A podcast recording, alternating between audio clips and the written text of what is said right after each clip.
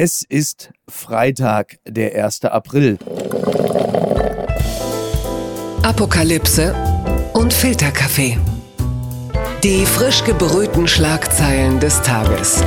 Mit Mickey Beisenherz. Einen wunderschönen Freitagmorgen und herzlich willkommen zu Apokalypse und Filterkaffee, das News Omelette. Und auch heute blicken wir ein wenig auf die Schlagzeilen und Meldungen des Tages. Was ist wichtig? Was ist von Gesprächswert? Worüber lohnt es sich zu reden? Und ich freue mich, dass ich mit einem Mann sprechen kann, den ich in den letzten Wochen und Monaten immer wieder mal gesehen und gesprochen habe. Aber ich kann einfach nicht von ihm genug bekommen.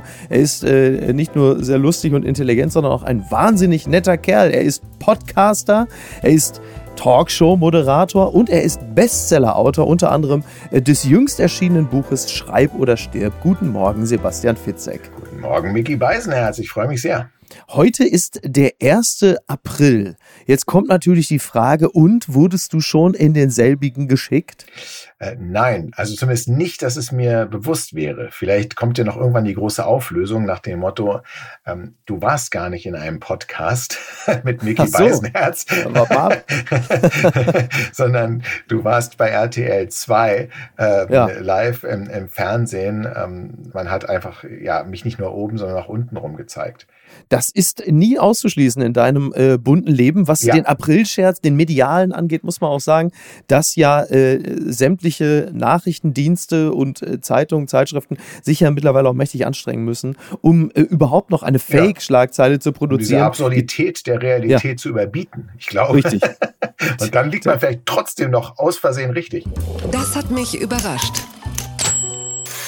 Verwirrung um Bezahlung der Energielieferanten. Putin unterzeichnet Gas für Rubel-Dekret. Die Folgen sind unklar. Ja. Da wundert sich nicht nur der Tagesspiegel. Kreml-Chef Wladimir Putin hat mit Wirkung zum 1. April angeordnet, dass westliche Staaten Konten bei der Gazprom-Bank eröffnen müssen, um weiter russisches Gas zu erhalten. Andernfalls würden die Lieferungen für die, Zitat, unfreundlichen Länder eingestellt, sagte Putin am Donnerstag im russischen Staatsfernsehen. Ja, alle sind jetzt äh, ein bisschen verwundert. Keiner weiß mehr, mehr so genau, was da jetzt laufen soll, denn erst hieß es ja, ich drehe euch den Hahn ab, wenn ihr nicht in Rubel zahlt, dann hieß es wieder, nein, nein, ihr könnt weiter in Euro zahlen, dann kam plötzlich dieses Dekret. Jetzt zum heutigen 1. April fürchtet man, dass es das gewesen ist. Aber es ist wohl so, dass wir halt eben schon weiter in Euro zahlen können. Wir müssen halt nur lediglich eben bei einer russischen Bank ein, ich zitiere gerne nochmal, Rubelkonto eröffnen und dann wird das in Euro umgewandelt und dann geht es eigentlich normal weiter. Also eine, Zitat, für beide Seiten gesichtswahrende Lösung, die aber eine ist? Naja, also erstmal glaube ich, dass Putin selber nicht so ganz weiß, was er da eigentlich gemacht hat. Ähm, ich glaube, er wird ja falsch, schlecht, katastrophal beraten und äh, ändert deswegen auch aus unserer Perspektive zumindest fast täglich ähm, die Meinung. Und ja, das ist jetzt wahrscheinlich irgendeine gesichtswahrende Kompromisslösung, wobei also mir jetzt die Wirkung nicht im Klaren ist und also wir haben uns ja dazu entschlossen, diese Gazprom-Bank nicht stillzulegen, also diesen, nicht mhm. diesem SWIFT-Abkommen zu unterziehen, damit wir noch Gas und Öl beziehen.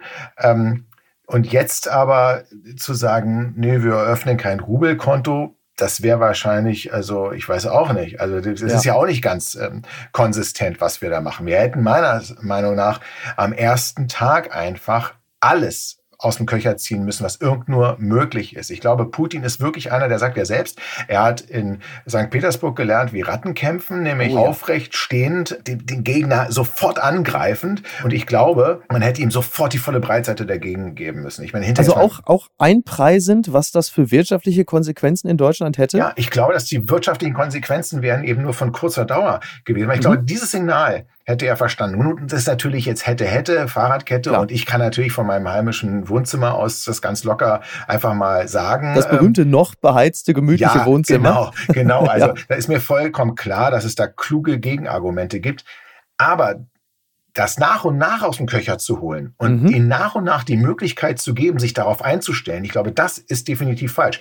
Wir haben ihm die Möglichkeit gegeben, zu sagen, okay, ähm, er überlegt sich jetzt, an wen er das Gas und das Öl verkauft, wenn das nicht an uns gibt. Er ist ja auf die kluge Idee gekommen mit dem Rubel, was uns erstmal so in Schleudern gebracht hat. Ja, die ja. Zeit hätte er nicht dazu gehabt ähm, und hätte vielleicht gesagt, oh, okay, alles klar, dann gehe ich nicht bis nach Kiew. Ist interessant übrigens diese Erzählung, dieses besser einmal kurz und hart ja. als lang und quälend, das ist ja eine, ein Verfahrensmuster, das kennen wir ja schon aus hart pandemischen Zeiten. Als, äh, also für Putin meinst ja. du, wäre so eine Art Zero-Covid-Strategie äh, besser? Das glaube ich auch. Man kennt es aber wirklich auch aus der Medizin. Mein, mein, mein äh, Bruder ist Mediziner und wenn ich Kopfschmerzen habe, sagt er, nimm, nimm lieber erstmal etwas mehr, damit es auch weg ist, anstatt dass du immer und immer und immer wieder nachdosierst, ah, ja. weil das schädigt ja. irgendwann eben deine Leber. Und bin mit einem Boxer befreundet, der auch sagt, also wenn mich jemand angreift, ich weiß nicht, wie stark der ist, dann hau ich so zu, dass der nicht mehr aufsteht.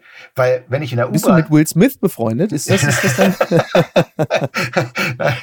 Nein, aber er sagt, wenn er angegriffen wird natürlich und, und wenn er dem Gegner aber die Möglichkeit gibt, sich zu erholen, nochmal ja. abzuschätzen, dann ist das weitaus gefährlicher. Und Putin ist eben ein Gossenschläger. Kann man nicht anders sagen. Ja, absolut. Und insofern jetzt ja, jetzt, jetzt ist eigentlich auch egal, ob wir dann ein Konto eröffnen oder nicht. Klar, also wir sind jetzt momentan äh, in der Situation, dass wir natürlich vor allen Nationen die Hosen unten haben, aufgrund einer verfehlten Energiepolitik und müssen ja. jetzt auch erst einmal die Schande hinnehmen, weil wir halt eben weder Fisch noch Fleisch sind. Wir sind nicht hundertprozentig hart in der Sache, wir sind aber halt eben ja. auch nicht, ja, wir sind irgendwo mittendrin. Übrigens hat Robert Habeck, das habe ich dem Handelsblatt entnommen, er spielt gerade unter anderem auch mit dem Gedanken, die deutschen Töchter von Rosneft und Gas Gazprom zu enteignen. Mhm. um dann im Zweifel das noch zu verstaatlichen und da auch noch zu gucken, was da noch rauszuholen ist. Mhm. Auch eine interessante äh, Verfahrensweise. Habeck verkörpert ja derzeit wie kein, wie kein anderer in der deutschen Politik äh, diese Zerknautschtheit, also dieses, dieses Outfit, das er hat, dieser gelockerte Krawattenknoten äh,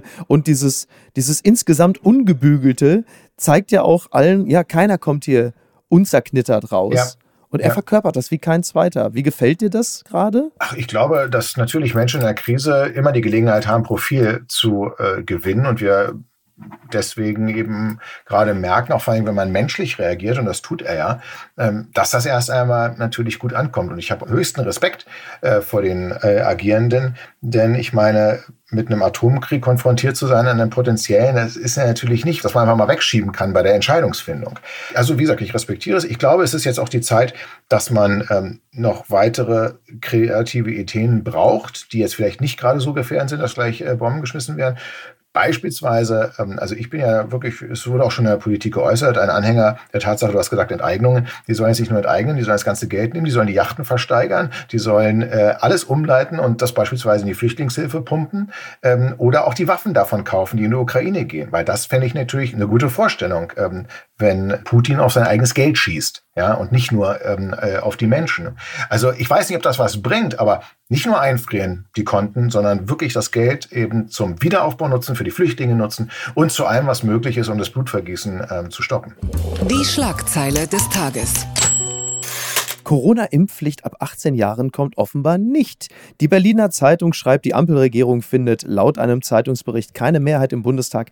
Deshalb rückt sie offenbar von ihrem Vorhaben ab. Die allgemeine Corona-Impfpflicht ab 18 Jahren wird es laut einem Bericht der Bild-Zeitung nicht geben. Die Ampelregierung gebe das Vorhaben auf, weil sich im Bundestag nicht die nötige Mehrheit dafür finde. Die Union hatte ihr Entgegenkommen verweigert. Wie es heißt, rücke nun die Impfpflicht ab 50 Jahren in den Fokus. Das ist natürlich für die Union auch nicht uninteressant, weil sie dann natürlich auch die eigene Wählerschaft in erster Linie äh, schützen können. Ähm, dass diese Impfpflicht ab 18 nicht kommen wird, wie überrascht bist du darüber? Gar nicht. Gar nicht. Ich bin immer überrascht über die gesamte Kommunikationsstrategie. Denn neben Gibt allen, es eine? ja, das ist eben was, was mich eben wirklich extrem wundert, weil ähm, auch hier höchsten Respekt und vollstes Verständnis, wenn man sagt, nobody knows anything. Wir, wir wissen einfach nicht. Wir mhm. haben alle noch nicht in so einer Pandemie gesteckt. Das ändert sich Tag für Tag. Aber ja. mit dem Wissen kann ich mich ja schon nicht hinstellen und sagen, ähm, wir sind gegen eine Impfpflicht, was ja alle gemacht haben, unisono. Ja, mhm. also ähm, ja. das wird es mit uns nicht geben. Ohne wenigstens zu sagen, Stand heute. Sollte es eine neue Mutation geben, sollte sich irgendetwas am Stand der Wissenschaft ändern, dann werden wir diesen Punkt nochmal zu überdenken wissen. Das hätten wir doch ganz einfach sagen können. Aber nein, es wurde strikt abgelehnt, strikt. Um dann die gleichen Politiker haben dann, und dieselben, haben dann am Ende gesagt, naja, und Politikerinnen, nee, doch, klar, das ist doch verhältnismäßig, wir haben doch eine Impfpflicht. Und das ärgert mhm. mich, weil das macht diesen Querdenkern so unglaublich einfach, ein Video zusammenzuschneiden, wo ein und dieselbe Person erst sagt, nein, mit mir nicht, und gleich danach, ja. doch, mit mir natürlich. Und das ist etwas. Agro-Nerd bei Twitter komponiert schon wieder seine, äh, seine Fotokollagen. Ja, ja, ja, klar. ja, und das ist, das ist eben, was mich ärgert, dass man es wirklich dann ähm, den Querdenkern so einfach gemacht hat, Verschwörungstheorien zu drechseln, ähm, wo man sich auch wirklich manchmal gefragt hat, naja, also das ganz, ganz knusper ist das natürlich nicht. Um nee. dann nämlich nicht zu sagen, von wegen, wir, wir diskutieren eine Impfpflicht, aber natürlich eben vorausgesetzt, der Impfstoff ähm, hat auch die genau. erhoffte Wirkung. Also wir haben uns ja alle, auch da wurden kommunikationstechnischer Wahnsinn, wurden Werbespots gedreht, wo tanzende Leute sich in den Armen lagen und jetzt, ich hole mir meine Freiheit zurück, war so ähnlich der Slogan. Da hat natürlich das jeder gedacht, war der Gedanke. wow, ja. ich gebe mir eine Spritze, dann noch eine und dann geht's aber wieder so richtig wacken mhm. oder keine Ahnung wohin. Genau. Ja? ja. Und dann ist es aber, nee, nee, nee, nee, nee. Es geht ja nur, und das ist ja auch richtig, nur darum, die tödlichen und die ganz schweren Verläufe zu vermeiden. Genau. Das finde ich ja auch gut. Hätte man mir auch gleich sagen können, ich hätte mich ja trotzdem geimpft. Jetzt äh, sagen ja, also ich glaube, selbst äh, Lauterbach äh, sagt, also wir können ja nicht permanent durchimpfen, ähm, fünfte, sechste, siebte, achte Impfung, das ist ja dann auch wirklich irgendwann nicht mehr äh, nützlich. Die vierte regt er an, aber ähm, klar, also von ja. der fünften, sechsten, siebten ist derzeit noch nicht die Rede. Genau, ja. und, und, und das lässt sich dann eben nicht mehr regeln. Ne? Was heißt denn jetzt Impfpflicht? Genau, die Konsequenz. Ne? Werden die dann einzeln abgeholt oder wird dann nach dem Ordnungsgeld, gibt es dann doch Knast? Genau. Die Umsetzbarkeit, die, die ja. gibt es natürlich in dem Sinne. Und in welchen, genau. und man kann ja jetzt noch gar nicht sagen, ähm, du musst dich nach der vierten Impfung spätestens im halben Jahr wieder die fünfte Impfung, weil so weit ist die Wissenschaft ja noch gar nicht zu sagen. Was ist denn die fünfte Impfung? Wie willst du das festschreiben? Mit anderen Worten, es wurde von Anfang an etwas diskutiert, was eigentlich schlechterdings kaum umzusetzen ist. Und das wiederum ähm, hat dann eben auch wieder für Schaden äh, gesorgt. Also insofern, ich würde, ich würde hier meine Wette mit dir abschließen, dass auch die Impfpflicht der über 50-Jährigen nicht kommen hm. wird. Ja, warten wir es mal ab. Äh, derweil ist es so, dass jetzt in wenigen Tagen, da jetzt die Maßnahmen ja in dem Sinne auslaufen, nur noch Basisschutzmaßnahmen äh, verlangt sind, ist es so, dass jetzt im Rewe beispielsweise die Maskenpflicht wegfallen wird, im EDK auch, auch bei Ikea, Ernstings Family, C&A, Mediamarkt, Saturn. Da gibt es nur noch eine Empfehlung, eine Maske zu tragen. Wir ahnen, äh, worauf das hinausläuft. Hier in Hamburg hat man ähm, den Joker gezogen, hat gesagt, ganz Hamburg ist ein Hotspot. Deshalb werden die Maßnahmen erstmal nochmal vier Wochen weiter ähm, durchgezogen. Halte ich persönlich auch durchaus für geboten mhm. ähm, bei der aktuellen Infektionslage. Wenn es aber jetzt halt eben so ist, dass die Maske nur noch empfohlen ist, ich für meinen Teil kriege ja jetzt schon die mittelschwere Krise, äh, denn jetzt sind wir plötzlich wieder in derselben Situation wie im April 2020 gefühlt, äh, wo plötzlich äh, diese Maskenprahlerei mit irgendwelchen Selfies losgeht, wo man sagt, ich trage Maske und dann hast du auf der anderen Seite wieder so einen absol absolute Superhelden, die sich ohne äh, Maske Maske im Supermarkt fotografieren und du einfach bei beiden sagst, lass es doch einfach sein, mach's einfach und fertig. Also natürlich ist es virologisch äh, sinnvoll, eine Maske zu tragen, wo viele Leute zusammenkommen. Im Zweifel halt eben auch, um andere zu schützen. Darüber gibt es ja keine wirklichen Diskussionen. Aber am Ende bleibst du jetzt an dem Punkt, wo du sagst, macht es halt, wie ihr meint, aber macht jetzt bitte auch keine ideologische Grundsatzdiskussion mehr raus, weil es ist dann halt jetzt einfach in der Situation, wie es ist. Ich habe da zumindest keine Kraft mehr zu. Dazu habe ich auch keine Kraft Kraft zu, aber ich äh, fürchte, das wird natürlich genau dazu kommen. Ist ja jetzt schon. Also ich letztens ja, ja. in, den Kreuzberg Café gegangen bin mit Maske, äh, auch angebrüllt, äh, reiß den Kaffeefilter vom Maul. Ja, Ach, also, doch schon, wirklich? Passiert das dann? Echt, ja? ja? Kaffeefilterverhängung ist ganz lustig, ne?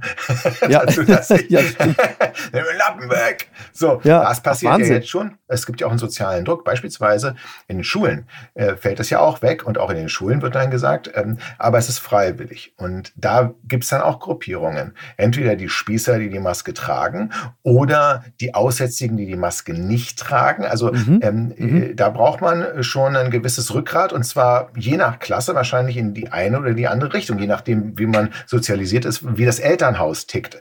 Ähm, und das äh, finde ich schwierig. Auf der anderen Seite müssen ja in den Zustand der Selbstbestimmung wieder reinkommen. Ja, also es hat, sich ja, es hat ja, sich ein bisschen ja. gezeigt, auch muss ich sagen, ähm, dass man irgendwann sagen musste, okay, schön und gut, ihr habt das alles probiert zu regeln.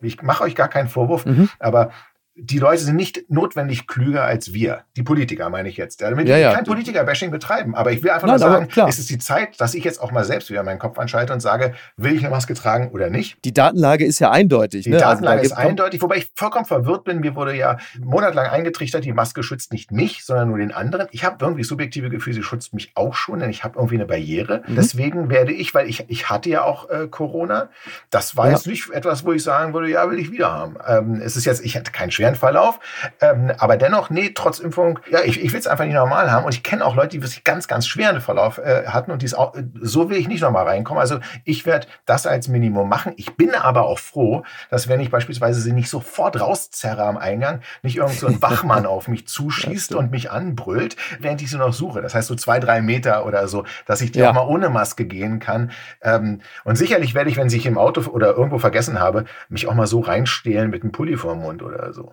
Aber die Zeit der Selbstverwirklichung ist gekommen. Die gute Tat des Tages.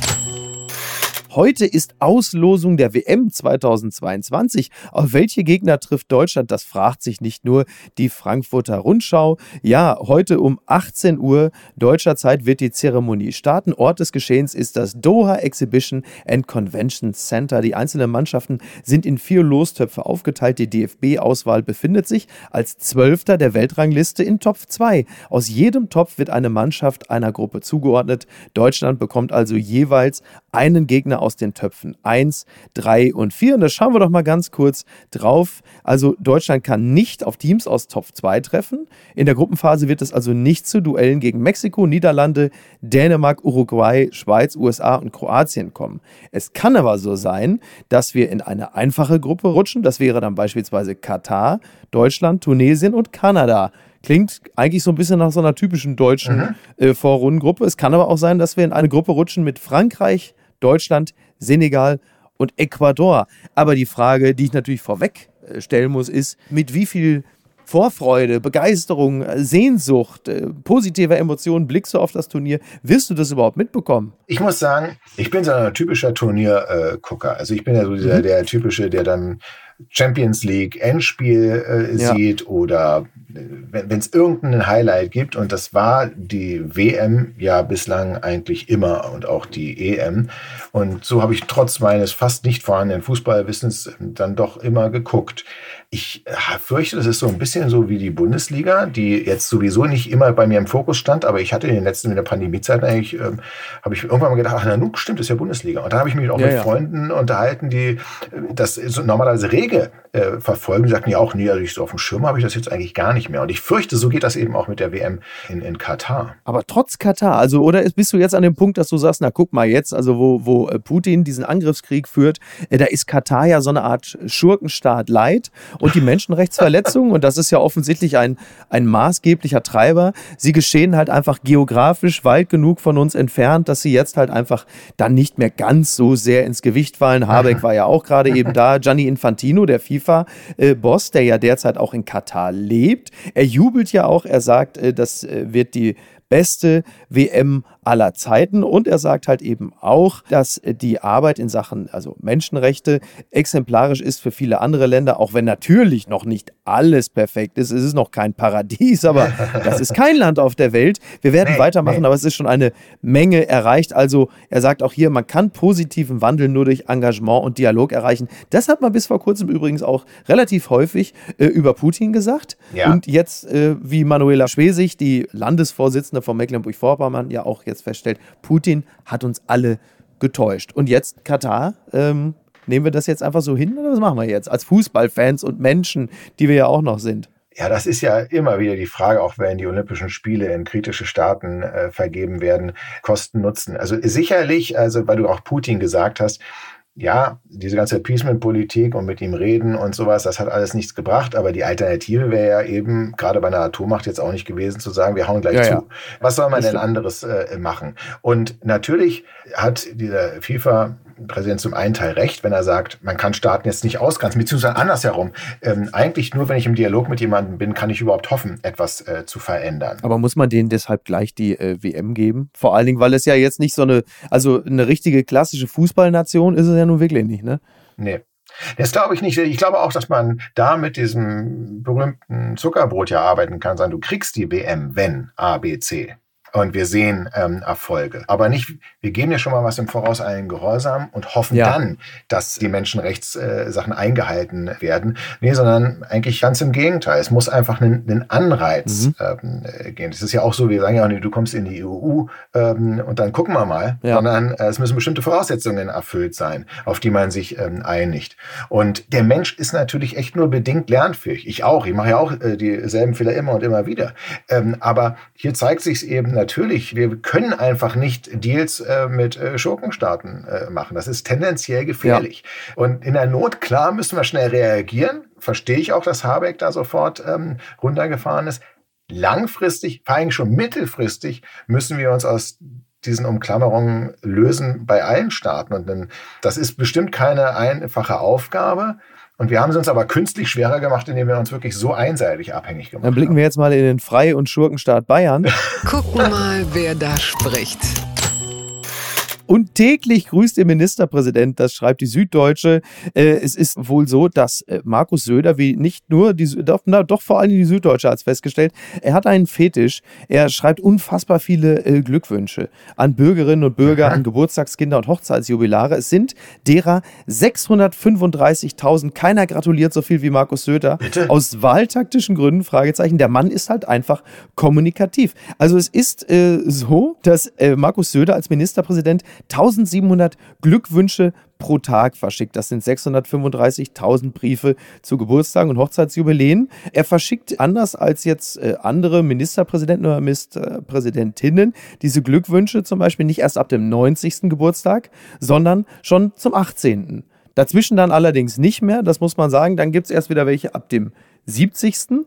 Markus Söder ist also, ich meine, du weißt es ja selbst als Bestsellerautor, wer schreibt, der bleibt. Und das ist offensichtlich auch sein Ansinnen. Kann es möglicherweise sein, dass Markus Söder alleine für die Papierkrise in Deutschland verantwortlich ist?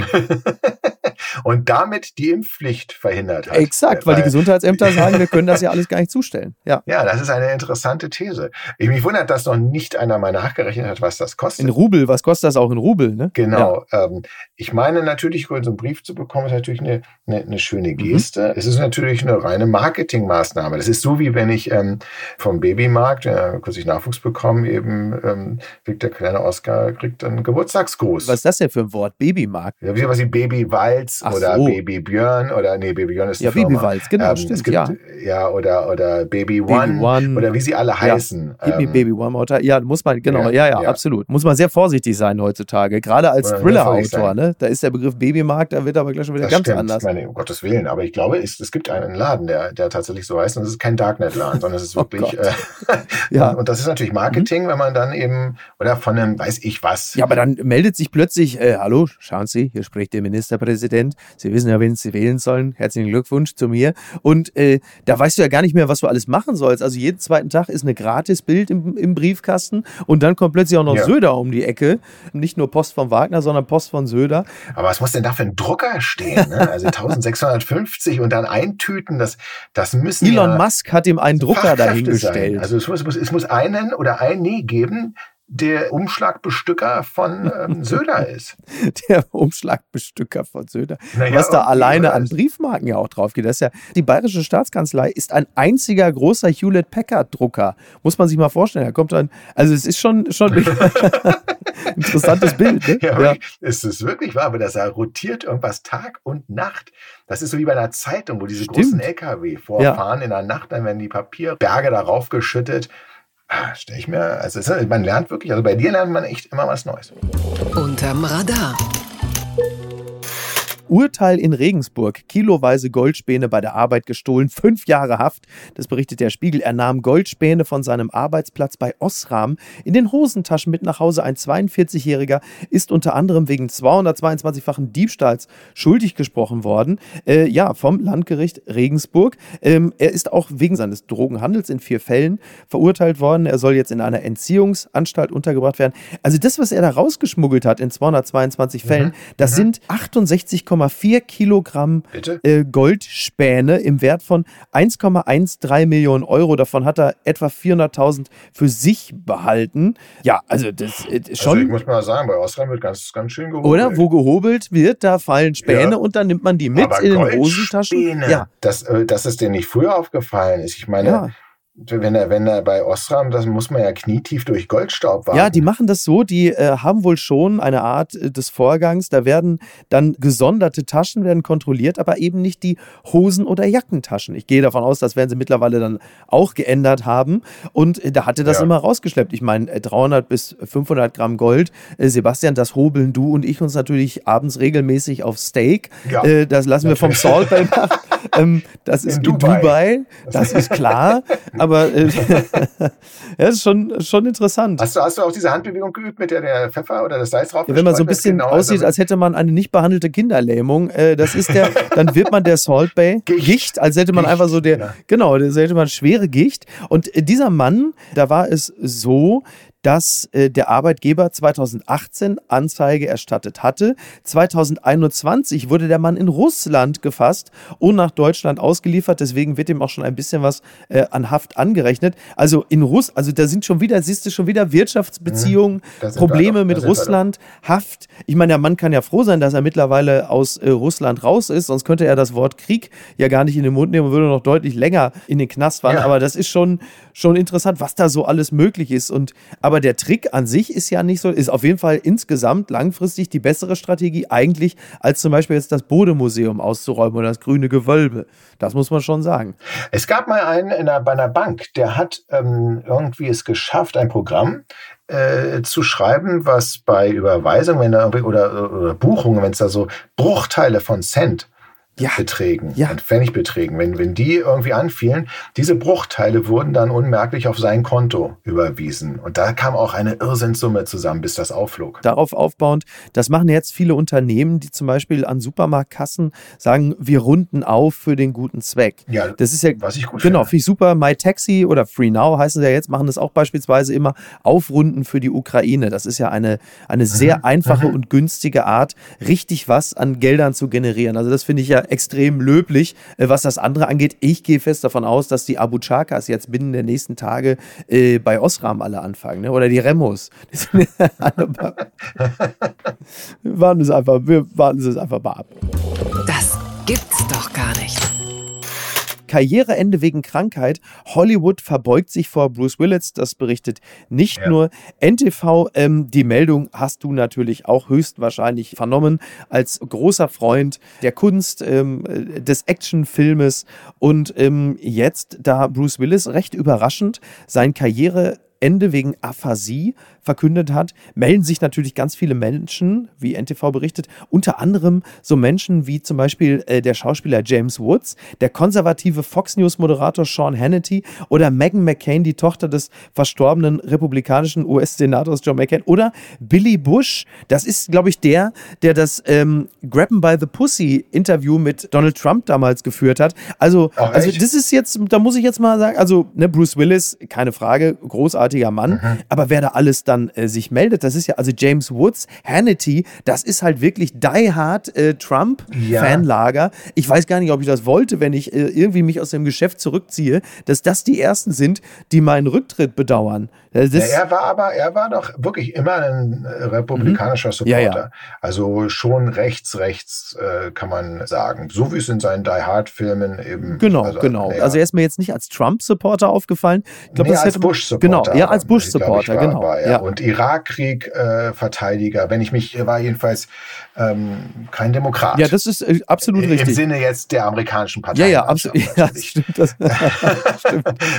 Und ähm, insofern wird er das vielleicht sogar begrüßen, aber ich glaube, dass die gesamte Filmwelt ähm, äh, sich vor ihm verbeugt, denn er hat ja nun wirklich äh, großartige absolut. Meisterleistungen ähm, verbracht. Da ist viel zitierte Die Hard, da ist Six Sense, da war 12 Monkeys an der Seite äh, von äh, Brad Pitt ja. und ähm, äh, Fünfte Element, Boy Scout, Last ne? Boy Scout ja. oder Fünfte Element beispielsweise. Das sind also das sind Kultfilme. Am Ende hat er viele sage ich mal, jetzt Mittel- und Low-Budget-Action-Filme mhm. äh, gedreht, aber ähm, ich glaube auch, er war ein Filmfanatiker und ähm, ist nicht ganz so schlimm wie Nicolas Cage, der alles ja, gedreht aber, aber hat. Ja, aber das, ist aber, da hast du jetzt einen guten Punkt angesprochen, denn äh, Bruce Willis war jetzt auf dem besten Wege, der Nicolas Cage der 2020er zu werden.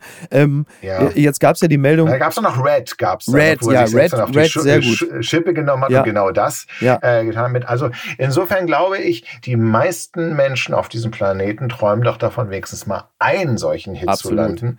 Ähm, und er hat da so viel gerissen, da kann man meines Erachtens auch viel Trash noch zwischendurch machen, ja, einfach aus Spaß an der Freude.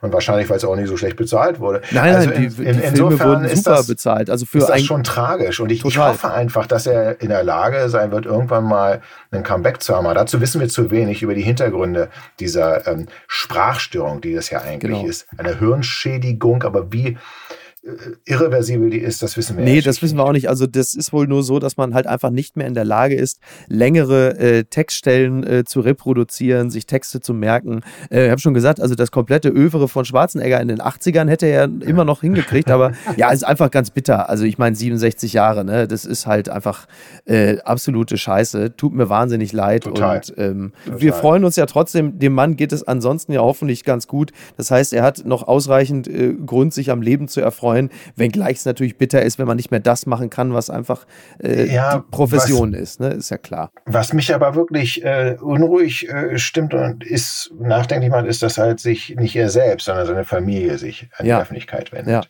Ja. Ähm, denn natürlich, klar, mit einer Sprachstörung bin ich jetzt nicht in der Lage, äh, ein Video einzusprechen. Ja. Das ist ja klar, deswegen höre ich ja auf aber mit einer Textnachricht beispielsweise einer eigenen verfassten. Und ähm, dazu scheint es aus, aus welchen Gründen eben nicht gekommen zu sein. Und ähm, da habe ich eben Sorge, dass es doch äh, noch schlimmer ist, als es sich zunächst in der Pressemitteilung Tatsache, liest. ja. Dem ist tatsächlich nichts mehr hinzuzufügen. Ich äh, wäre jetzt auch gerne mit einem unglaublichen Lacher geendet, aber der, ja. den, den gibt es jetzt leider an der ganz, Stelle. Ganz ehrlich, du hast einen Podcast mit Nachrichtenfokus. Ich glaube, in der jetzigen Zeit mit einem Lacher zu enden, gut, kann man, ähm, aber es ist äh, ja, ist ja bestimmt auch schon sehr, Ist sehr uns hier schon häufiger gelungen, ja. Das glaube ich, aber, aber die Nachrichtenlage gibt es zurzeit jetzt nicht so hundertprozentig. Nee, leider. leider. tatsächlich nicht. Nichtsdestotrotz äh, möchte ich mich ganz herzlich bei dir bedanken für die ja dann trotzdem äh, ganz vergnügliche äh, über halbe Stunde. Und würde mich sehr freuen, wenn du einfach demnächst wiederkämst. Sehr, sehr gerne. Es hat großen Spaß gemacht. Vielen Dank. Und gänzlich uneigennützig bewerbe ich noch dein Buch, Schreib oder stirb. Hm. Kann man ja jetzt mittlerweile ja, ja auch kaufen. Dich kann man heute Abend übrigens noch in der NDR Talkshow sehen. Äh, da kann man sich dann nochmal genau. äh, davon überzeugen, was für ein unterhaltsamer Mensch du bist. Ansonsten freue ich mich, wenn du demnächst mal wieder bei uns zu Gast bist. Genau. Und ich, und ich drücke dir Daumen, dass du nicht allzu oft in den April geschickt hast. mal gucken, was heute noch so passiert. Sebastian, mach's gut. Bis denn. Ich danke dir ciao, sehr. Ciao. Danke Tschüss. dir. Ciao, ciao. Apokalypse und Filtercafé ist eine Studio Bummens Produktion mit freundlicher Unterstützung der Florida Entertainment. Redaktion Niki Hassania.